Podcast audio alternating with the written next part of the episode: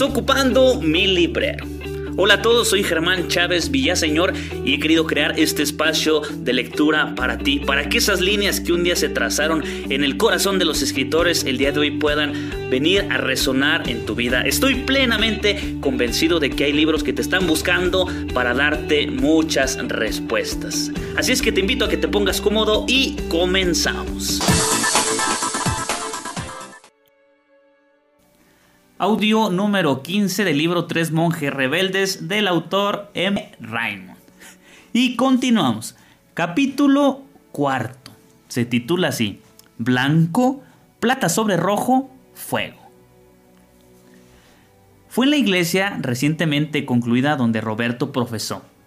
El abad Bernardo invitó a los padres del muchacho a asistir a la ceremonia. Los oscuros ojos de Teodorico no perdían uno solo de los movimientos de su hijo.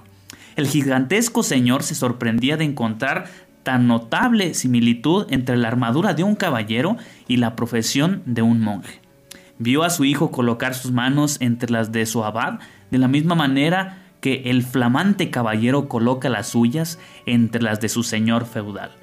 Le oyó formular un voto muy parecido al ofrecido por un vasallo, un voto de servir hasta la muerte.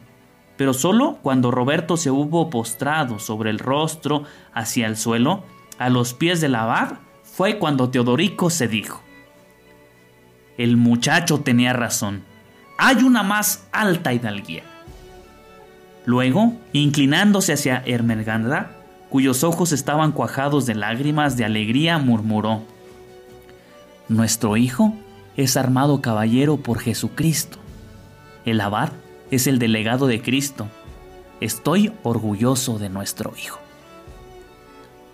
Por el momento, Roberto también estaba orgulloso, pues consideraba su profesión como un regalo de Dios, como un regalo hecho a Dios. Sabía que lo armaban caballero, de modo que subió las gradas del altar con el corazón palpitante. Tenía que colocar su profesión, que había escrito sobre pergamino, en el lado de la epístola de esa piedra sagrada de sacrificio, como expresión exterior de la íntima entrega que acababa de hacer con tanta alegría. En el instante de llegar al último escalón, el sol atravesó las espesas nubes que le habían ocultado desde la montaña y por los coloreados vidrios de las ventanas lanzó rayos de roja, dorada, azul y verde luz sobre el piso de la iglesia.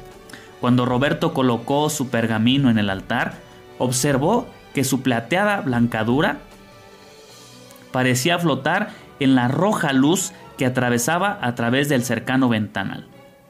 Estaba demasiado entusiasmado para reflexionar, pero la combinación de colores le impresionó e intuyó vagamente que tenía un sentido especial. Al voltear al lado del abad, murmuró suavemente: Mauro, plata sobre rojo fuego. Cuando, cuando, la ceremonia terminó, se apresuró a saludar a sus padres. Se sorprendió de encontrar a su madre con los ojos llenos de lágrimas. Al estrecharlo contra ella, le susurró al oído. Hijo, has hecho lo más noble que pueda ser un hombre. Te has hecho caballero de tu Dios. ¡Ay! Fíjate, bueno, este es mío de verdad, yo creo que no hay, no hay, no hay nobleza más grande para un hombre. A veces hay muchos ideales que humanamente eh, incluso pueden ser muy buenos e ideales muy grandes y bonitos, pero no hay nobleza más grande para un hombre que la de arrodillarse y el de someter y más que someter, ofrecer y donar nuestro corazón a Jesucristo. Ahí está la grandeza de un hombre en poner a los pies del Maestro nuestro corazón. Ay, estoy bien emocionado, espero ustedes también. Continuó. Fue un día muy feliz para Roberto, pero como sucede a menudo pasaron 10 años hasta que comprendió que ese había, había sido únicamente el día de su profesión. El verdadero día de sus votos fue en mayo, en 1045.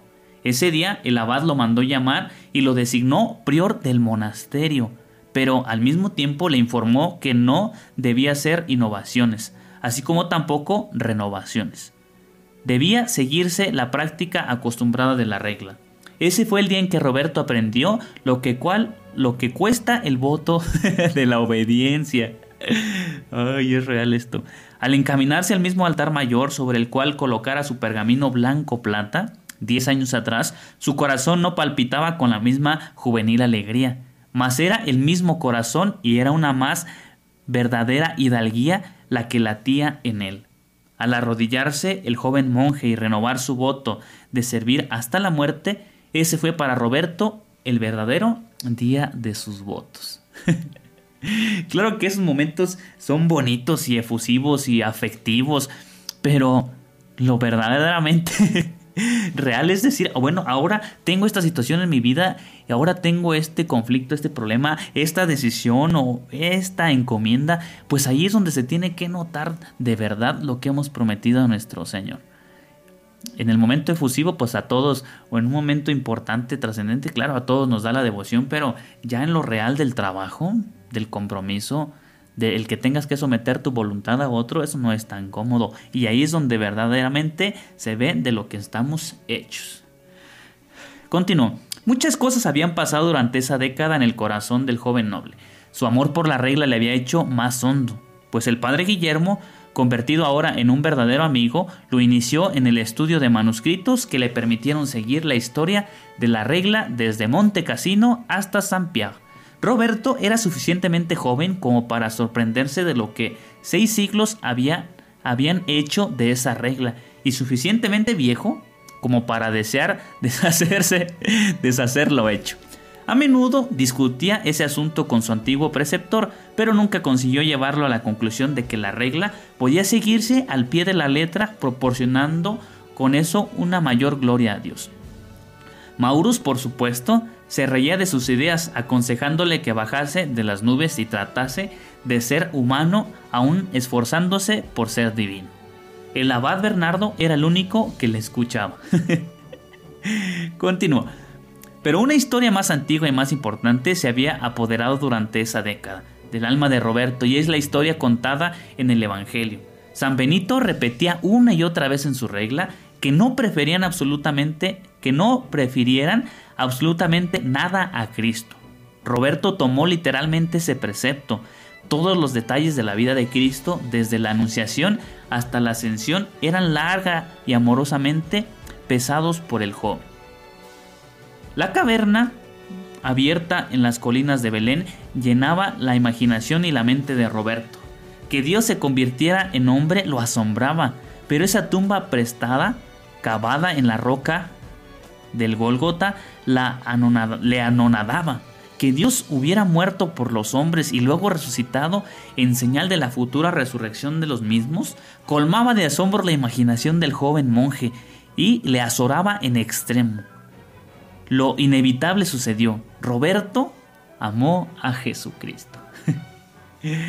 Ay, Dios mío, cuánto, cuánto bien nos haría a nosotros acercarnos. Imagínate si, si nos acercáramos también a la escritura con tanta convicción, con tanta emoción, como de verdad lo que es.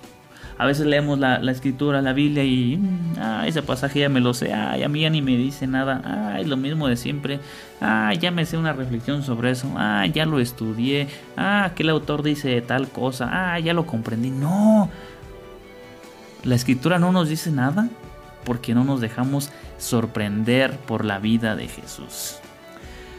Ay, bueno, ahí está la ahí está la invitación, ¿no? Continúo. Era la hombría de ese Dios hombre lo que llegaba especialmente al alma de ese joven tan viril. Veía a Jesús como el más valiente entre los valientes. Y mucho antes de cumplir sus 21 años, había llamado a Jesucristo Caballero de la Cruz Roja del Calvario. Cuando Maurus lo halló con un dibujo de la cruz en la cual en lugar del cuerpo figuraba un libro abierto con la regla de San Benito, le preguntó, ¿qué título pomposo vas a dar a esa extravagante fantasía? Ay, ojalá tengamos un amigo como Maurus.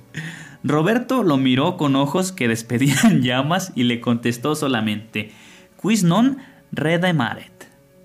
Quien no retribuía del amor Luego, colocando su dedo primero en el libro de la regla y después en la cruz, exclamó, Eso es mi pago por esto.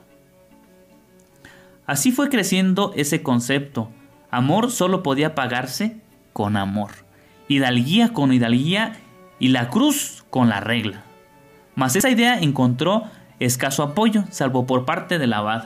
Don Bernardo oía siempre con gusto cuando el joven monje hablaba de Cristo y de su caballería. Por eso, las esperanzas que Roberto había forjado sobre un ensayo de su idea crecieron la mañana en que el abad le anunció que sería prior, y se desvanecieron antes de que el anciano terminara de hablar. Cuando Maurus se acercó al flamante prior, retuvo las calurosas felicitaciones que tenía a flor de labios y preguntó ¿Qué mala noticia te ha convertido en piedra? La dura expresión del rostro de Roberto no se alteró, al contrario, las peores noticias que ha recibido en 27 años de vida. Voy a ser prior. Pero no habrá reforma. Confórmate, confórmate, exclamó Maurus con una carcajada. De lo contrario, te deformarás con los primeros que aprendas. Y hasta aquí dejamos este, este audio, de verdad, me está encantando. Ve cómo Roberto desde lo más profundo de su corazón anhela vivir algo más grande. La pregunta es, ¿tú lo que estás viviendo te conformas con eso que ahora vives? ¿O crees que puedas vivir con una más alta hidalguía? ¿Ser un guerrero más grande con una espada desenvainada y filosa, pero desde adentro y vivirlo con el corazón? ¿O está bien eso que ves? Bueno, ahí te dejo la pregunta y no te vayas, gracias por seguir aquí. Continuamos.